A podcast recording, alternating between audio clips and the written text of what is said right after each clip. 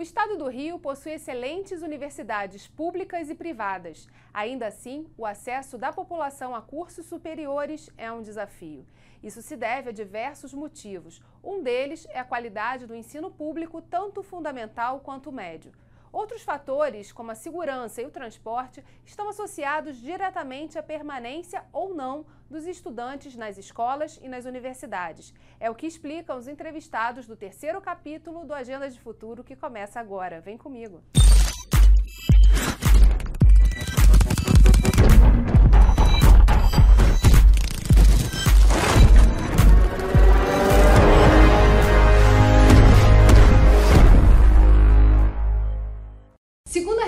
Da Unifeso, Centro Universitário Serra dos Órgãos, Verônica Albuquerque, ampliação dos mecanismos de acesso ao ensino superior e a regulação da qualidade da formação acadêmica são dois importantes pontos para integrar a agenda dos próximos quatro anos.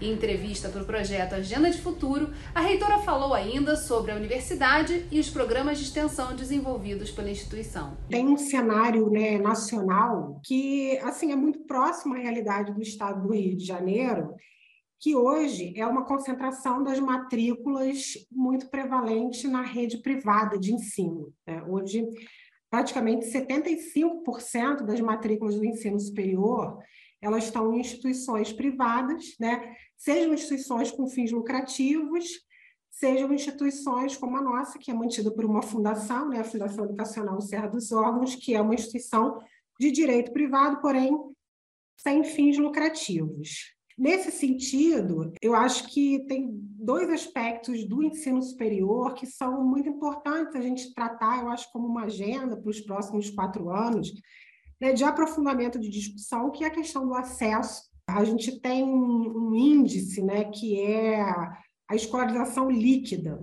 né, que o Programa Nacional de Educação né, tinha essa meta da gente ter 33%, que significa a quantidade de estudantes, né, de pessoas de 18 a 24 anos que estão no ensino superior. A ideia era atingir até 2024 33%. Né? Hoje o Brasil tem uma taxa de 18%, né? e o Rio é 19,20% né? de, dessa escolarização líquida. Então, a gente vê que a gente está muito distante daquilo que foi programado. Né? Então, acesso é uma questão, acho que fundamental de ser discutido. Então, a gente teve, assim, o FIES, né, que foi um programa do governo federal que com o tempo, né, essa, o programa foi se desfazendo e aí você teve um momento de acesso ali que hoje, né, é muito Hoje, quem mais financia são as próprias instituições, através de bolsas reembolsáveis, financiamento próprio, mas, mas não chega né, ao montante nem perto de bolsas que, que o FIES regulou, com seus problemas e vantagens. Eu acho que a gente pode né, aprofundar essa discussão. Então, acho que acesso é uma questão importantíssima de ser discutido, e a outra é a regulação da qualidade, né? Que se por um lado a gente tem essa dificuldade do, das pessoas ingressarem no ensino superior, né? seja por uma questão financeira, seja pelas próprias dificuldades que o ensino médio traz, e já é uma, aí já é uma discussão né, para o nível do Estado. Assim, quanto mais egressos eu tenho do ensino médio, teoricamente, né, mais ingressantes no ensino superior, mais pessoas habilitadas para o ingresso no ensino superior eu tenho. E aí a outra questão é a questão da qualidade. Então, a gente vê hoje né, uma taxa de ocupação baixíssima, né? a gente tem muitas vagas em oferta no ensino presencial, mais ainda no ensino à distância, que vem crescendo, porém, uma frágil regulação da qualidade. Né? O mercado educacional entrou numa disputa de preço, então hoje você vê cursos R$ 49,90, né, R$ 79,00, e que trabalham com uma escala né, que não necessariamente é óbvio que a gente tem cursos de qualidade no presencial, tem cursos de qualidade na educação à distância, mas a gente hoje tem uma quantidade expressiva de cursos que carecem de, de da regulação da qualidade mesmo. Né?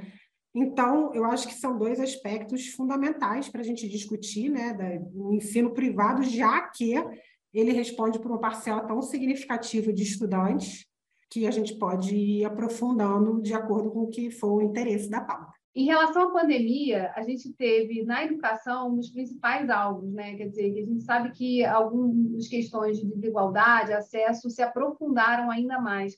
Como é que foi a resposta da Unifeso a essa questão da pandemia, principalmente na manutenção né, das aulas e dos alunos na universidade? Então, é, a gente imediatamente do início da pandemia é, trouxe né, o ensino para um ensino remoto, né, na verdade, que eram as aulas ao vivo, só que em vez dos estudantes estarem aqui, né, eles estavam em casa e os professores faziam as aulas de casa. Foi desafiador para a instituição do ponto de vista da capacitação docente. A gente já trabalhava com educação online e a gente tinha um grupo de professores, mas não a totalidade. Então, nesse momento, todos tiveram né, que vir dominar as tecnologias da informação e comunicação para é, conseguirem é, dar as aulas através dessas ferramentas. Ainda que isso tenha sido uma resposta rápida da instituição e um trabalho muito grande da gestão de capacitação, muitas coisas você não consegue fazer essa substituição, né? Então, para você ter ideia, só no, no, meio desse ano agora que a gente conseguiu completar a carga horária de estágio de cursos da saúde. Então, alguns cursos ficaram, né? E aí a gente veio, depois da reabertura, é, fazendo essa compensação de carga horária da parte prática, dos estágios, porque isso a gente não consegue transpor né, para um ensino remoto. É, as pessoas perderam renda, né?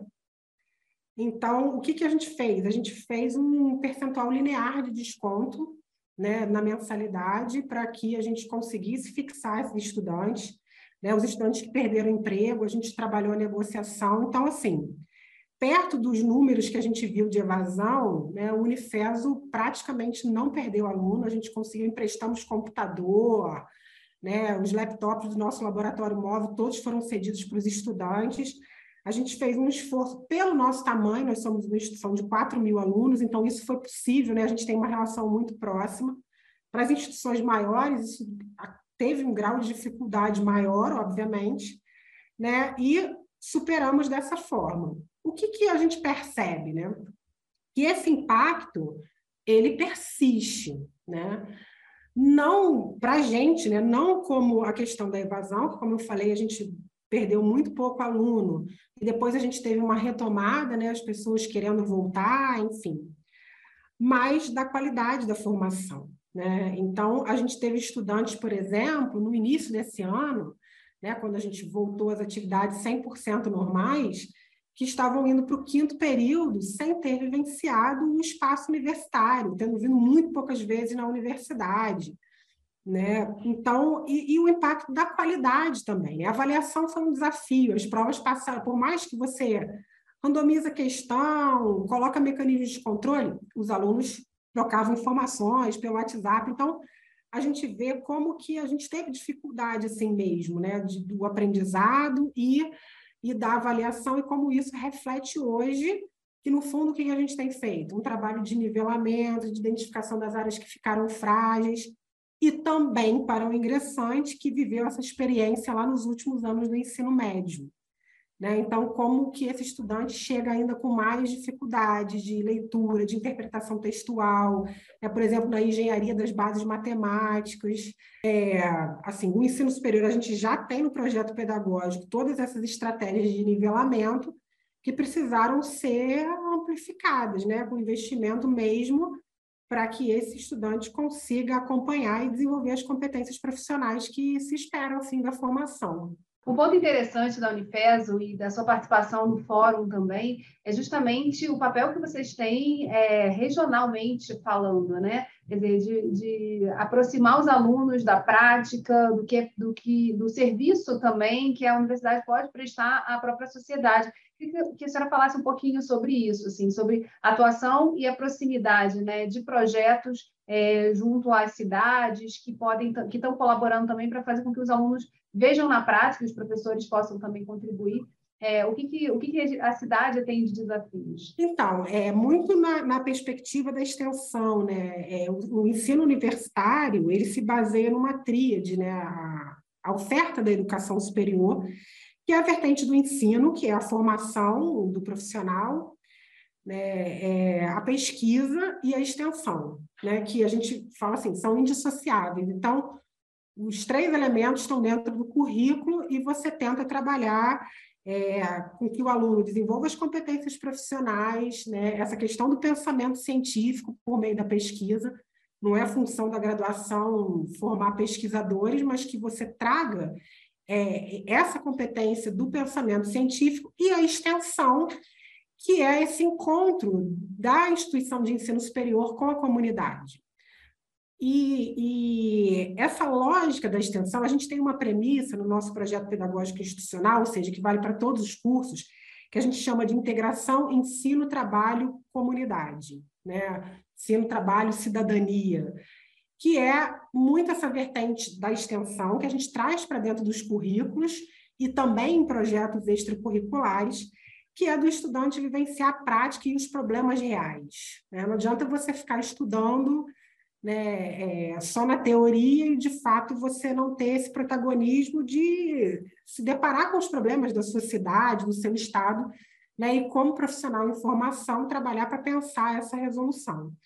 Então, nesse sentido, são muitos projetos de extensão. Acho que, assim, o Proteger Teresópolis, que trabalha efetivamente né, com risco né, de deslizamento, que é uma característica da cidade, junto com a Defesa Civil Municipal, mapeando, a gente já está finalizando agora a cidade, todo o mapeamento de risco, é, de vulnerabilidade das famílias, tanto do ponto de vista de evacuação, como da estrutura das moradias, com os estudantes da engenharia e os estudantes da saúde, é, que foi o que nos aproximou do fórum, né, foi essa experiência, assim como ela, né, que envolve alunos de múltiplos cursos, a gente tem outros. Hoje a gente tem um proteger que trabalha na área rural, então Teresópolis tem muito essa característica do agrotóxico, da agricultura familiar. Então, eles também têm feito esse levantamento, trabalhado as orientações, mapeando a cidade. Né? A gente está desenhando agora para o ano que vem o proteger, porque aí virou uma linha né, de extensão, a questão da proteção de Teresópolis o Proteger Motos, que vai trabalhar essa questão dos acidentes com motociclistas. Então, a partir de coisas que professores, estudantes, que a comunidade traz como demandas, né?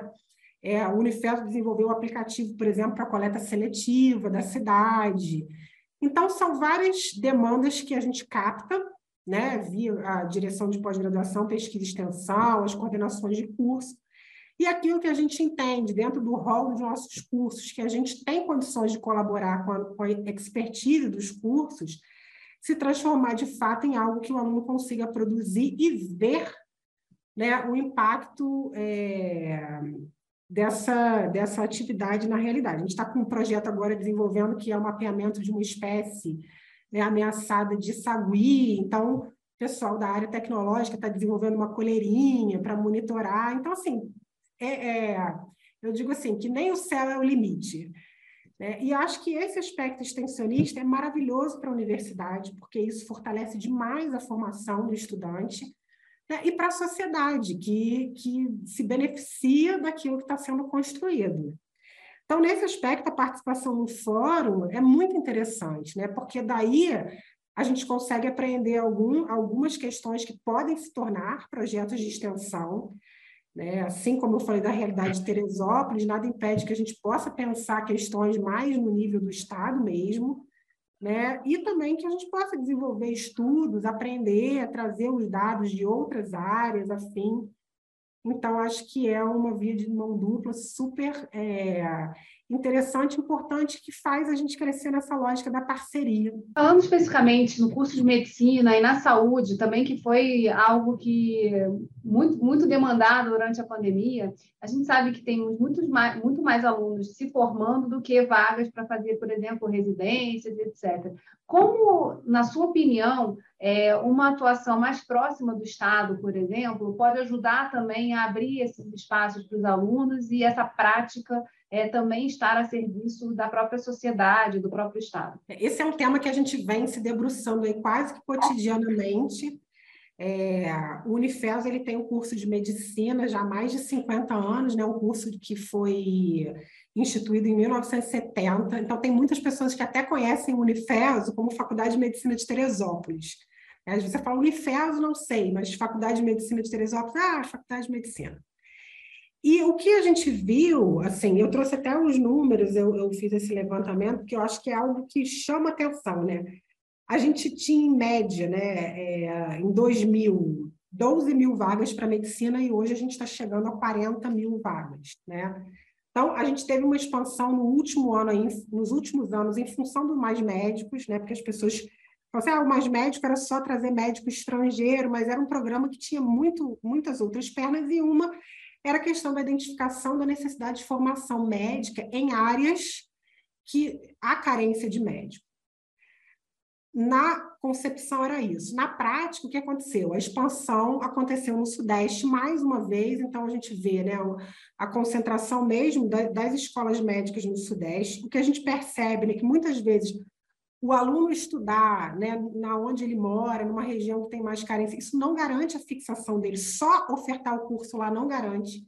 Né? Precisa-se ter outras políticas de fixação do profissional médico.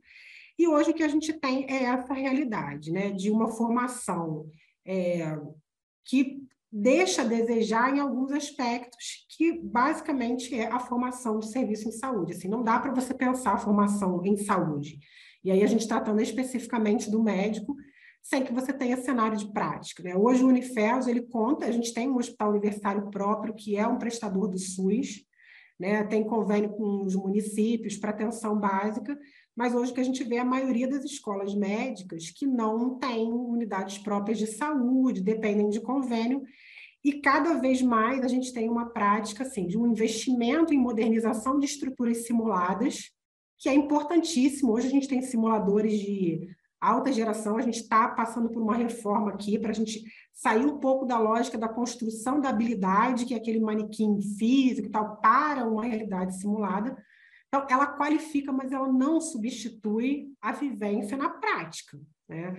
Então, hoje, isso é uma preocupação das escolas que, que, dos conselhos e dos órgãos reguladores, né? Dessa questão da regulação. Hoje, cada vez mais, a gente vê assim, o mercado recebendo profissionais médicos que tiveram uma exposição muito pequena para a formação de competências na área prática. Adicionalmente, é isso que você traz. Essa expansão da graduação não foi acompanhada pelas vagas de residência médica. Então, qual que é a realidade que se agrava? Né? Eu tenho um profissional que sai, ele não consegue adentrar no programa de residência e ele está habilitado para o mercado. Aonde o mercado vai absorvê-lo? Né? Ele não vai conseguir ser absorvido em nenhuma área que dependa da especialidade. Então, ele vai ser absorvido no, nas portas de entrada do sistema de saúde, o que eu acho uma, uma condição grave, né? Então, na atenção básica e nas unidades, nas unidades de urgência e emergência. Então, assim, pensar essa expansão casada com a residência, quais são os marcos, né? Os, como que a gente trabalha essa regulação, que hoje isso é feito pelo MEC, né? tem muita relação com o Ministério da Saúde também, mas que eu acho que a gente não pode privar o Estado e os municípios de fazerem essa discussão, porque é onde acontece de fato a formação médica e é o grande empregador né, é, desses médicos. Então, pensar na qualidade e na estrutura de formação, acho que também é, é uma pauta mandatória aí para os próximos quatro anos.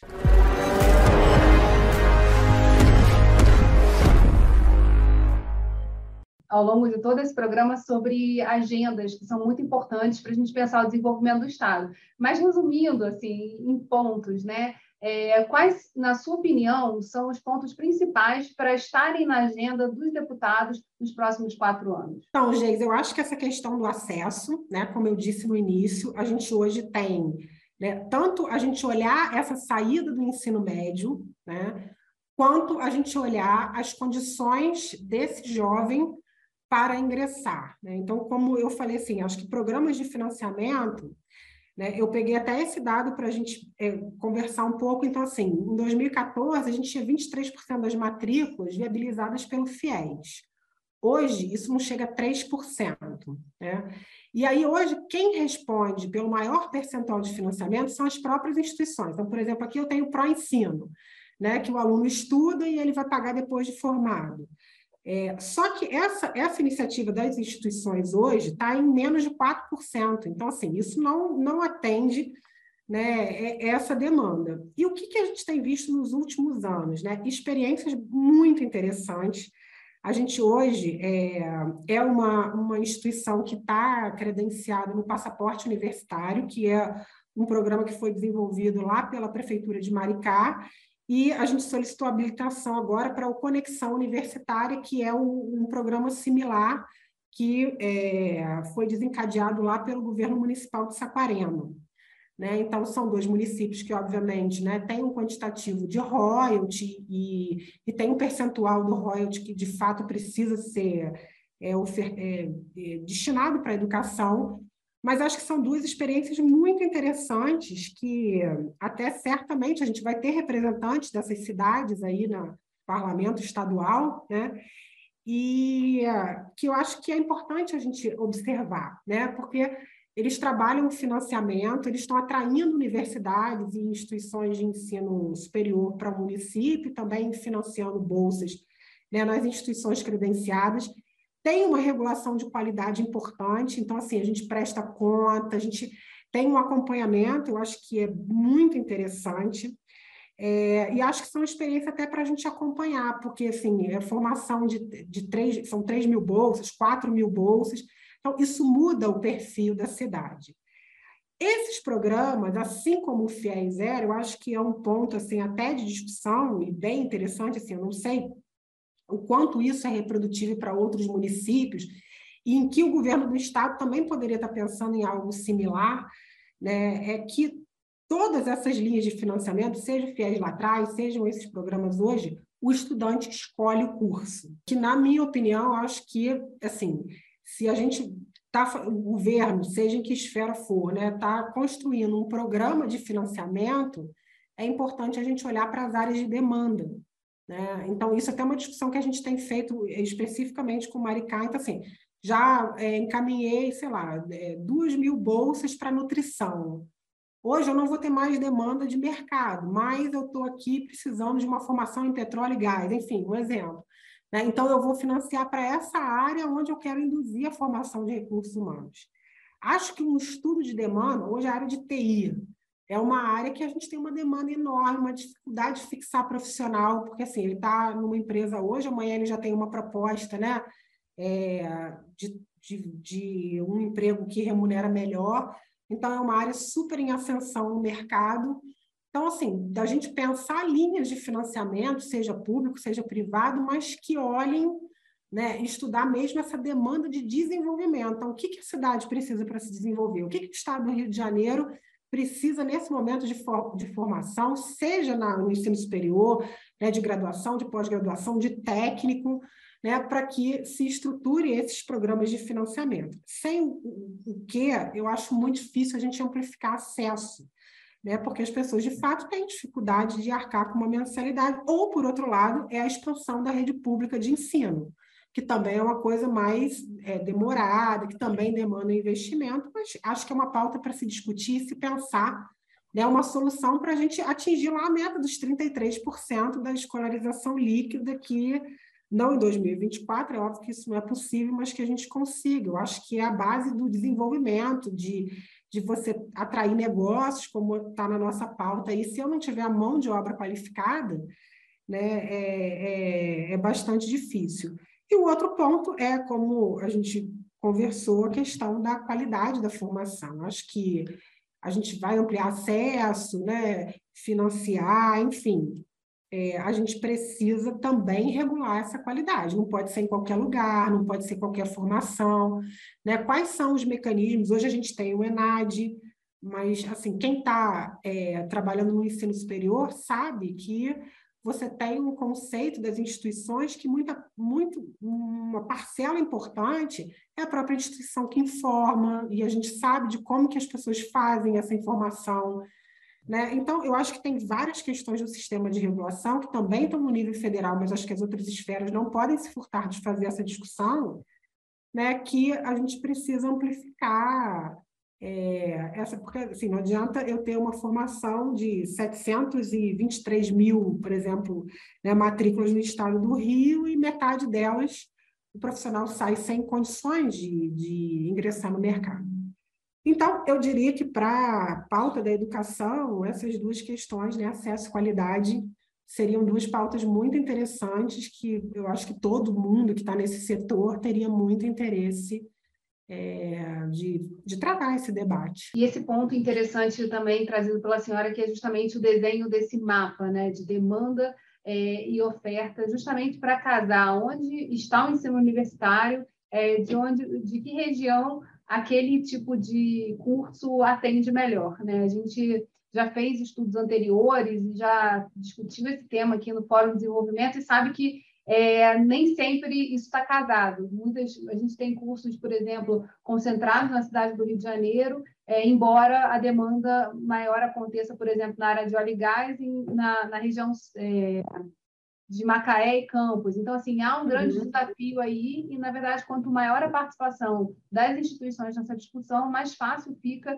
a gente desenhar esse mapa, né, com todos, todas as ofertas possíveis que a gente tem, né, e a riqueza que a gente tem também é, na, da formação do ensino superior no estado do Rio, que tem uma condição especial aí perto do contexto nacional, né? E, eu, e assim, reforçar mesmo, eu acho que a gente... É nos próximos anos, analisar o impacto dessas políticas nesses dois municípios fluminenses vai trazer muitas lições para a gente, porque é um investimento mesmo incrível na cidade.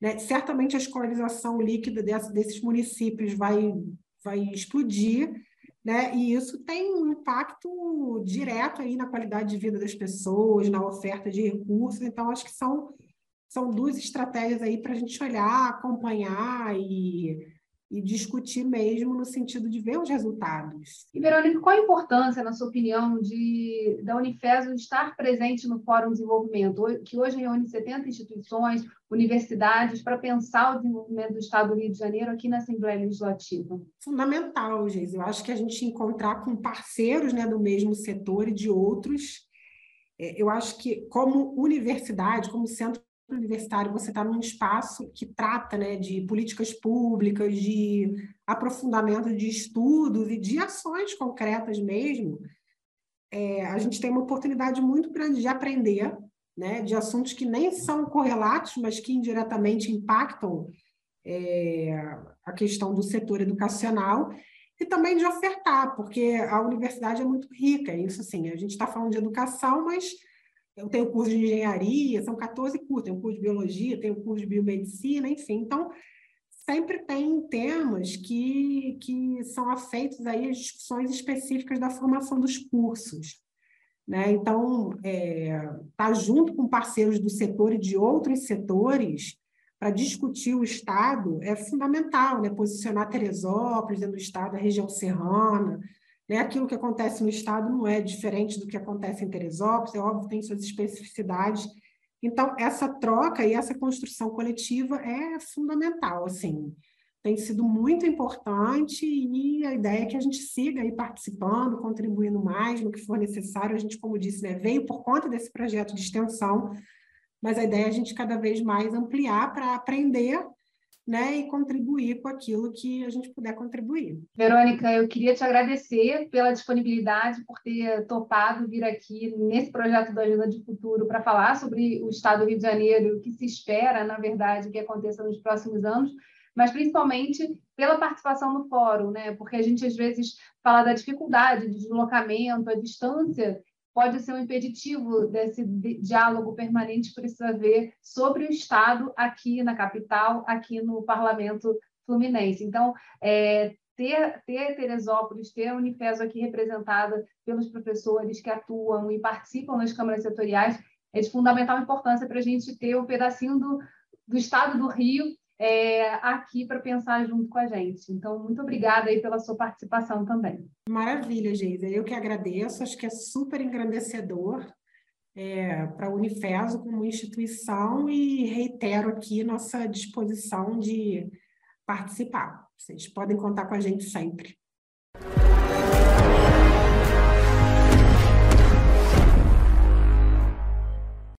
Capítulo da Agenda de Futuro de hoje recebe o reitor da Universidade Federal Rural do Rio de Janeiro, Roberto Rodrigues. Olá, reitor, seja muito bem-vindo. Obrigado, Geisa, pelo convite. Agradeço toda a LERJ essa importante iniciativa. Reitor, a gente sempre inicia o nosso Agenda de Futuro pedindo para que os nossos convidados falem sobre as suas instituições. O senhor pode contar para a gente a dimensão e o trabalho que a Rural desenvolve? A Universidade Federal Rural do Rio de Janeiro é centenária e ela inicia com, com, a, com os cursos de, de, de agronomia e de veterinária ainda no século passado. E a partir da, da formação desenvolvimento da, dessas duas áreas, que são as áreas grandes da universidade, é, ela é incorporada no Ministério da Educação e se transforma em universidade. A construção do nosso campus é, principal, campus de Seropédica, vem da década de 40, ainda com Getúlio Vargas, e no Reúne, na década de 2000, outros campos foram incorporados. Então, nós temos o campus de Seropédica, o campus de Nova Iguaçu, o campus de Três Rios, e temos uma estação experimental em campos de, dos Goitacazes. Então, temos quatro campos acadêmicos é, da Universidade Federal Rural do Rio de Janeiro e somos uma, somos uma universidade genuinamente da Baixada Fluminense, com origem na Baixada Fluminense, que trabalha e tem bastante inserção nos municípios da Baixada, no município da Costa Verde e com pesquisas desenvolvidas nessa, nessa região. Durante a pandemia, a educação foi um dos setores mais desafiados. Como foi a resposta da Universidade Federal Rural do Rio de Janeiro à pandemia e, principalmente, para dar continuidade aos cursos e atuação que ela tem na região. É importante destacar que as universidades elas não pararam na pandemia. Elas continuaram formando seus alunos, mas na sua forma remota, que não é aquela ideal que a gente entende como formação dos nossos alunos, mas ela continuou trabalhando e continuou desenvolvendo tanto a pesquisa quanto o ensino em sua forma remota. E, além disso, continuamos com os laboratórios funcionando, só naqueles momentos extremos da pandemia é que é, reduzimos toda a ação dentro da universidade a poucas pessoas, porque foi o que aconteceu com todo o país. Fora isso, a universidade ela continuou desenvolvendo, o que gerou para todos nós, acho que todo é, setor do ensino, é, novos desafios. Hoje, com a retomada, a gente tem novos desafios. O primeiro desafio é entender que a formação acadêmica ela não passa única e exclusivamente pela não presencialidade. A presencialidade é fundamental e importante para a formação dos nossos alunos, tanto em educação, tanto no ensino, na pesquisa e na extensão. Além disso, temos que saber entender que a, as novas tecnologias, as tecnologias que, que vieram, que já existiam, mas que vieram também na pandemia, elas são importantes para a formação dos nossos alunos. E é essa mesclagem que a gente precisa fazer agora com a retomada da presencialidade. Retornamos já 100% a partir de março desse ano. Mas não deixamos de formar alunos no período da pandemia. E aí, falando dessa agenda de desenvolvimento do Estado para os próximos quatro anos, o que não pode ficar de fora, na sua opinião, é do radar dos parlamentares eleitos? Primeiro, a educação. A educação no Estado do Rio de Janeiro tem que ser é, prioritária, e principalmente a educação pública. Sem educação pública e sem a distribuição de renda que a educação traz, a educação, além de formar e além de ser uma obrigatoriedade constitucional, ela traz uma distribuição de renda para todo o, todo o estado do Rio de Janeiro. Então, é, todos os parlamentares, e além dos parlamentares, o executivo também tem que ter como meta principal a educação. Associado a isso, a gente precisa ter uma pauta de desenvolvimento econômico, que a LERJ tem feito é, de forma bastante expressiva com o Fórum de Desenvolvimento Econômico do qual a gente faz parte até em algumas parcerias com, com a LERJ. Qual a expectativa é, da, da Rural de participar do desenho e da construção dessa agenda de desenvolvimento? Total motivadora, estamos com uma motivação muito grande. É, as universidades do Rio, a gente tem dialogado, os reitores da Universidade do Rio, tanto estadual quanto federal, entendemos que as universidades elas têm papel fundamental na discussão de desenvolvimento do Estado. Talvez seja um dos locais, um dos estados que tem, um, é, que tem a maior aglomeração de universidades públicas, com vários é, cabeças pensantes, com vários é, é, pesquisadores de ponta, do qual temos que unir forças e trabalhar junto com, com o executivo e com o legislativo em, em apresentar propostas estratégicas de desenvolvimento para a região. E temos, sim, condições de fazer isso. E estamos é bastante motivados, diga-se de passagem. O que é muito interessante, né, o trabalho de extensão das universidades, que é pouco conhecido, às vezes pensa-se só em pesquisa quando se fala em universidade, mas há uma atuação aí é, territorial bastante importante, né? Sim, exatamente. Eu acho que a extensão hoje é, maior, é um dos maiores braços da universidade em termos de parceria com a comunidade ao redor.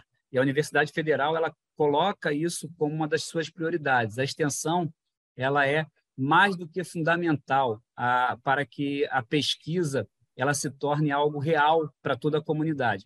Por isso, nós temos várias parcerias com vários municípios, é, aqui Seropédica, Nova Iguaçu, com Trejis, temos com, com os municípios da Costa Verde.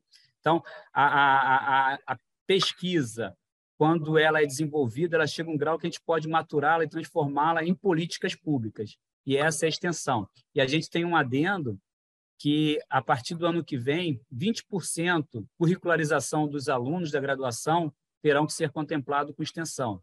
Então, nós estamos bastante abertos, todos os municípios que quiserem podem vir é, nos chamar para parceria, que nós temos total interesse em desenvolver com o município. E qual é para o senhor a importância é, da Rural participar e integrar o corpo de instituições do Fórum Permanente de Desenvolvimento Estratégico do Estado do Rio de Janeiro aqui na Assembleia Legislativa? Para a gente é uma satisfação grande saber que a Universidade Federal Rural do Rio de Janeiro ela faz parte desse movimento de pensar o Rio de Janeiro, de propor ações para o Rio de Janeiro. Hoje nós temos uma parceria com vocês é, bastante grande em montar uma matriz insumo-produto que vai gerar grandes possibilidades de, de ações estratégicas dentro da, do Estado do Rio de Janeiro. Então, para a gente é uma satisfação grande, uma responsabilidade muito grande, e a universidade assumindo seu papel do qual ela é colocada.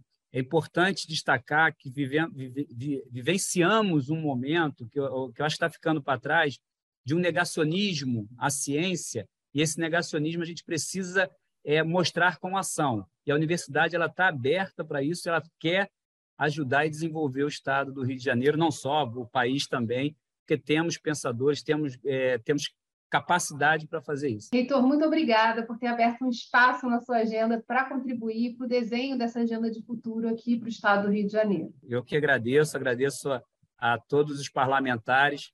Esperamos e desejamos na, na, na próxima legislatura também continuar com essas parcerias.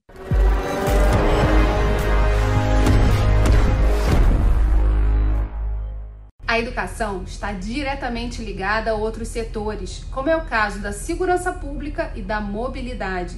Em entrevista ao Agenda de Futuro de hoje, o diretor da SPM, Luiz Romero, falou sobre os desafios dos alunos permanecerem dentro das salas de aula por medo da violência e das dificuldades do transporte público.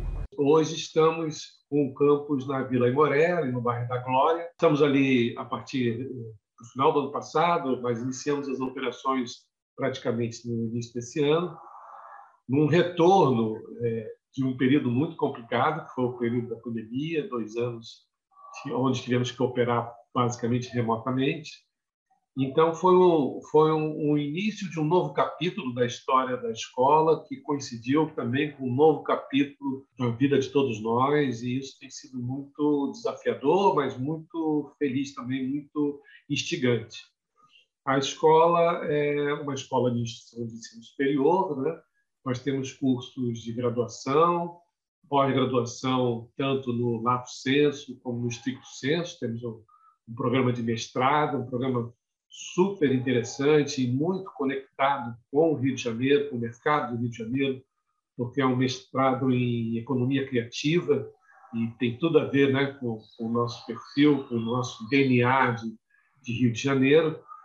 E na graduação nós temos cursos de administração, que também tem um foco muito voltado para toda essa área de economia criativa, toda essa área do digital, né, do empreendedorismo que também tem tudo a ver com a nossa vocação aqui no Rio de Janeiro. Temos um curso de comunicação e propaganda, que é o, o, curso de origem da escola, digamos assim. Né? A escola mantém, inclusive, esse nome até hoje, Escola Superior de Propaganda e Marketing, exatamente para manter acesa essa, essa semente de origem, esse fogo de origem que nós tivemos é, há 70 anos atrás, no sentido de formar quadros para o mercado, para as empresas. A SPM surgiu num momento em que não existiam, é, não existia uma formação de alto nível para os profissionais de propaganda e marketing, e, e a SPM surgiu a partir do mercado, para o mercado, para suprir essa lacuna da época e que nós nos mantivemos fiéis isso até hoje, que é de fato a vocação do ensino superior, né? A vocação do ensino superior, evidentemente, tem uma vocação geral, que é formar o cidadão, mas tem também a, a vocação e a missão específica de formar o profissional, aquele que vai atuar no mercado de trabalho. Então, o curso de comunicação e propaganda é esse curso de origem né, que, que temos que dar conta de toda essa nossa trajetória. Mas a gente evoluiu, além da administração e da propaganda, que estão ligadas é, umbilicalmente na origem da escola, nós evoluímos também com o curso de design. Design também é, é uma área que se expandiu bastante e que, sobretudo na virada do século passado para esse século, o design ganhou uma importância vital em diversas áreas, é, é quase como uma área transversal a tantas outras áreas, e o curso de design também tem contribuído muito com a formação de profissionais para o nosso mercado. É, temos também um curso de cinema é, e produção audiovisual, que também tem tudo a ver com o Rio de Janeiro. Né? Rio de Janeiro é, por si só, uma cidade cinematográfica, né? é uma cidade que chama pela estética, pela beleza, pela história, chama esse tipo de, de atividade cultural, industrial. Então, o curso de cinema e produção audiovisual é um curso também muito importante, porque ele, ele vem trazer até um frescor diferente aos cursos tradicionais de cinema, porque é um curso muito voltado para o mercado, para a produção, é, no momento também que o Brasil vive uma necessidade muito grande de formar quadros para essa área do cinema e do audiovisual, né, que é uma área fundamental na nossa vida. E temos também um curso de jornalismo, que também, evidentemente, está intrinsecamente ligado à nossa cultura do Rio de Janeiro, Rio de Janeiro que abrigou e abriga tantas empresas importantes de jornalismo, e, não poderíamos faltar também com esse curso que forma quadros importantíssimos para as empresas dessa área. Isso, de uma maneira geral, Geisa, é, é a visão da graduação. Na pós-lato, nós mais ou menos mantemos uma, uma, simetria com essas áreas que temos na graduação. Né? Então, para todas essas áreas, nós temos algum programa de pós-graduação, lato senso, e no mestrado, conforme eu falei, a indústria criativa é um programa que visa construir, de fato, essa ponte importantíssima da academia com o mercado, com a cidade, com o poder público, para a gente poder desenvolver essa área que é fundamental no nosso mercado do, Rio de Janeiro. Só para completar, temos aí um conjunto que a gente chama de extensão, a grosso modo, né, que é aquilo que conceitualmente se fala muito de educação continuada. Né? Então, temos é, cursos mais curtos, né? que é totalmente voltado para a sociedade, e, e é aquela missão é, da faculdade de é, ir além dos muros da faculdade, né? inclusive com uma inserção também no social, na responsabilidade social. Então, isso forma mais ou menos aí o, o conjunto aí do, do nosso portfólio? Na verdade, assim, é, dessa da pandemia, né, do que da experiência que foi ir para o ensino emergencial é, à distância, né, é, praticamente passar o tempo todo no online. O que, que o que, que desse período, né, é possível é, transportar para na modernização e nesse espaço do campus? O que, que vocês pensaram assim em relação a, a, a, essa educação à distância, né? que também virou possibilidade das pessoas poderem se capacitar em horários diferentes? Isso vai se manter de certa forma? O que, que como é que vai ser esse reequilíbrio né? entre o online e o presencial, que é tão importante nessa retomada e nesse momento, até para consolidar esse espaço tão, tão especial e importante? É, a pandemia foi é, alguma coisa terrível do ponto de vista da saúde, do ponto de vista das famílias, da própria economia, que sofreu muito, mas a epidemia trouxe também alguns aprendizados. Né? E um dos aprendizados foi esse que você, de certa forma, se referiu. Né? É, eu, eu acompanho o ensino à distância desde os anos 80 do século passado. Né? Quando eu fiz o meu mestrado em educação, é, eu fiz exatamente nessa área de tecnologia educacional, aonde já existia o, o ensino remoto, onde já existia o, o, ensino à distância. Mas, evidentemente, que era um, de uma maneira totalmente diferente e havia muitas restrições, restrições de ordem tecnológica, restrições também da, dos hábitos, né, dos costumes, né, de como as pessoas percebiam o ensino à distância. Né? E isso, inclusive, é, entre outros grandes motivos, foi também um dos motivos de você inchar as grandes cidades, né? porque as pessoas é, não encontravam, às vezes, uma universidade na sua, na sua cidade, né? e aí migrava para estudar na capital. Né? A nossa história do Estado tem muito disso, né? migra para a capital e, aqui, e aí, quando migra, muita gente não retorna, né? muita gente acaba ficando na capital, e isso aí acabou engendrando as capitais inchadas e, e o interior, às vezes, com um desenvolvimento não tão satisfatório. Né? Porque a educação ajuda a desenvolver a cidade. Né? E o ensino remoto ele permite isso, ele permite levar a educação aonde a pessoa está sem precisar que ela se desloque. Né? Isso tem um, um, um, efeito, falando agora do nosso Estado, isso tem um efeito muito importante para o desenvolvimento do Estado. Né? O Estado ele vai se desenvolver quando também as cidades é, do interior, a gente chama do interior, eu não gosto muito dessa expressão, né? da, das cidades que não, são, não é a capital, né? o entorno né? da capital e também aquelas cidades mais distantes da capital, o Estado vai desenvolver quando todo esse conjunto de cidades conseguirem se desenvolver. Né? Não adianta a capital ou meia dúzia de cidades só terem um desenvolvimento bom se você não, não tiver uma harmonia em relação ao conjunto que forma o Estado. Né? E o ensino remoto tem muito essa, essa possibilidade de levar a educação lá na cidade mais distante da capital, com qualidade, que foi, fazendo uma ligação agora bem objetiva da sua pergunta, foi um grande aprendizado que a gente teve para poder. Conseguimos, porque a gente teve que. Todo mundo ficou remoto, né? Então, é como se todo mundo é, não estivesse na capital, né, digamos assim. Todo mundo foi para o interior das suas casas, né? E, e aí nós tivemos que nos reinventar, do ponto de vista das metodologias de ensino e da própria tecnologia, né? E, e, e, esse foi um ganho, né, se a gente pode chamar assim, um certo ganho da pandemia, porque nos obrigou a desenvolvermos em pouco tempo aquilo que já vinha sendo desenvolvido ao longo de algumas décadas, mas de uma forma muito lenta e ainda de uma forma muito desconfiada pelo pelo público, né, pelo estudante. E, e foi uma quebra de paradigma, né? nós vimos que é possível, sim, levar um ensino de qualidade remotamente. Não obstante, também temos alguns momentos presenciais, que é a melhor fórmula, é quando você conjuga as duas coisas.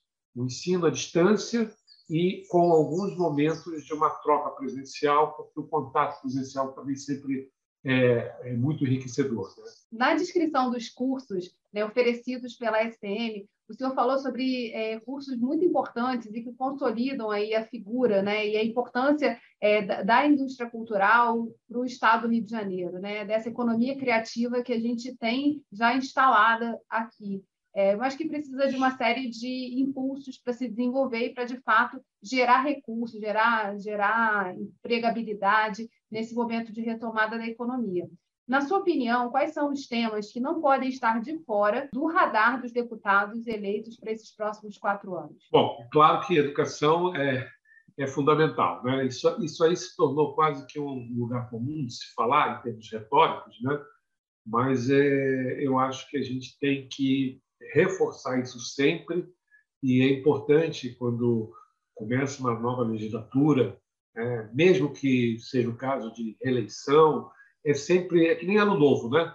Você sempre vira o ano novo com aquela ideia de, de, de fazer diferente, de fazer melhor, e eu acho que esse tem que ser o espírito também dos deputados dessa nova legislatura, de evoluir, de fazer melhor, né? e, e, e de fazer melhor essa questão da educação. Então, a educação é uma coisa fundamental para o desenvolvimento é, do país, para o desenvolvimento do Estado, da cidade, do próprio mercado. Né? Nós hoje temos um problema sério porque é, nós não temos uma evolução educacional, eu vou falar uma terminologia própria de mercado, uma capacitação profissional né, que, que seja satisfatória, que possa nos colocar em nível de igualdade para a concorrência internacional. Né? É claro que existem bolsões, e essa é uma característica do nosso país, de uma maneira geral, e do Estado. Existem bolsões de excelência, existem lugares em que você tem aqui no, Estado, na cidade, no Brasil, é, um, Estado da arte até. Mas são bolsões de excelência, não é esse desenvolvimento harmonioso do conjunto, que é fundamental. Né? até porque às vezes isso isso tem evasão de cérebros, né? Às vezes você desenvolve muito uma área e daqui a pouco o pessoal vai vai embora, né? Então é preciso que haja um desenvolvimento mais harmonioso. E a educação é fundamental. O ensino superior, onde eu trabalho já há 30 anos praticamente, o ensino superior ele está quase que no final do processo. O que, que a gente se ressente muito e isso eu acho que é um objeto bem bem nítido para o, a legislação é, estadual. Né? É preciso olhar muito o, o, que vem antes do ensino superior.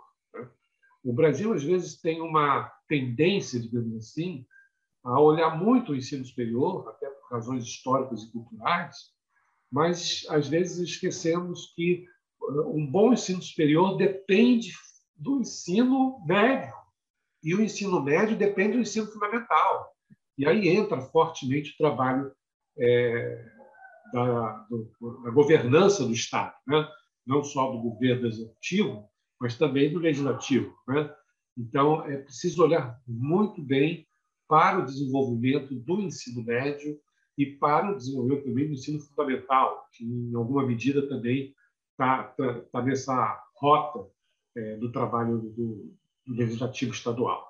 Então, esse é um ponto. Agora, eu acrescentaria dois pontos, Jason, se me permite, porque está ligado. educação não é uma coisa descolada do resto.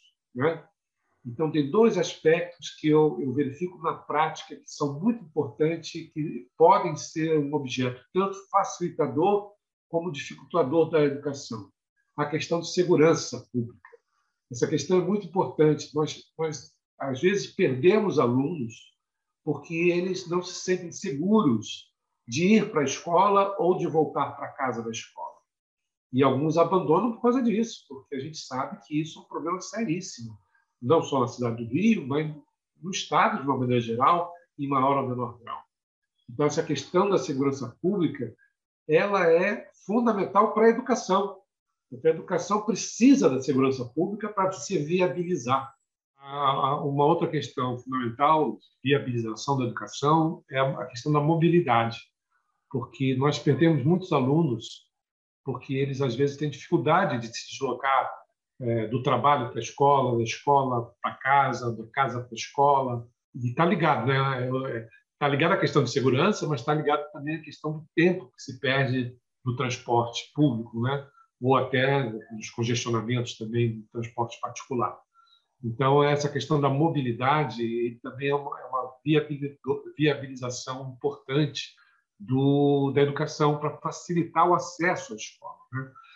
E, e, isso aí, inclusive, fazendo um link com o que falamos há pouco, é, sobre a questão do ensino remoto, esse é um ponto também favorável ao ensino remoto. O ensino remoto ele conseguiu fazer com que tanto a questão de segurança e da mobilidade de certa forma, fosse superado pelo fato da pessoa estar em casa ou estar no seu trabalho. Então, é um, é um conjunto de fatores, não, não é só olhar um, mas tem que olhar tudo no, no, junto, né? porque a gente depende, está interconectado uma coisa com a outra, está ligado. como que a instituição, a STM, é, pode contribuir no desenho né, e na, na, realização dessa agenda de desenvolvimento? Nós temos feito, bom, existe isso está, essa contribuição está na gênese da, da, nossa própria missão. Né? Eu acho que a partir do momento que a gente é, fornece uma educação de qualidade no mercado, seja a, a educação regular, seja a questão da extensão que eu falei no iníciozinho, onde a gente processa curso, cursos de curta duração, voltado para a comunidade geral, inclusive com um custo diferenciado. É, essa parte nossa, inclusive, não, não tem nenhum tipo de ganho do, do ponto de vista de resultado. Muitas vezes até a gente tem um déficit, mas é, a gente entende que tem um cunho social, tem um cunho importante. Então, isso aí já é uma contribuição que eu reputo da própria origem, da própria missão que a escola tem. Mas eu acrescentaria isso, gente, uma série de iniciativas que nós temos feito ao longo dos últimos anos, e, e é claro, a pandemia restringiu muita coisa, mas agora a gente está retornando. Uma delas você teve até a oportunidade de, de participar, que é a questão do think tank, que nós chamamos de CRIO, né? que é um espaço dentro do mestrado de Educação Criativa, de Economia Criativa, é um mestrado que é, se propõe e, e esse think tank, CRIO, se propõe a reunir pessoas exatamente para pensar os problemas da cidade, os problemas do Estado e propor soluções, soluções criativas, soluções inovadoras, soluções de baixo custo, porque a gente sabe que custeio é sempre um problema permanente, né? E, e, e ser esse ter esse capital intelectual que nós temos na escola à disposição da cidade e do Estado, isso é, nossa, é, é nosso intento, é nosso propósito. Tá? Claro que a gente tem que regrar isso com a, todas as condições que a gente tem. Né? Você sabe que nós temos um grupo que não é tão grande assim. Né? Somos um corpo docente de cerca de 115 professores, então nós não somos uma instituição de grande porte, mas somos um time pequeno, mas aguerrido, né? que, que procuramos e, e, temos um amor incrível pela cidade, pelo Estado, e procuramos contribuir sempre com essa agenda de desenvolvimento a partir principalmente daquilo que nos é mais próprio, que é a questão de ajudar a ter um pensamento estruturado, a ter um pensamento racional, um pensamento que esteja bem embasado na ciência, porque isso também faz toda a diferença. Às vezes nós observamos e, eu já estou com 65 anos, me permita ser um observador da nossa história, né? É, nós observamos que às vezes há muito, existem muitas iniciativas, mas elas elas carecem às vezes de um embasamento, de uma base, de uma racionalidade, de uma base científica. Às vezes fica muito na, na questão do ativismo, é, às vezes até com um cunho meio romântico, meio até emocional, que é importante também ter, sem sombra de dúvida, mas que carece um pouco de, de uma fundamentação. E a academia, não só a SPM, mas a academia de modo geral, pode fornecer esse, essa base científica, essa base racional, que é muito importante para o nosso desenvolvimento.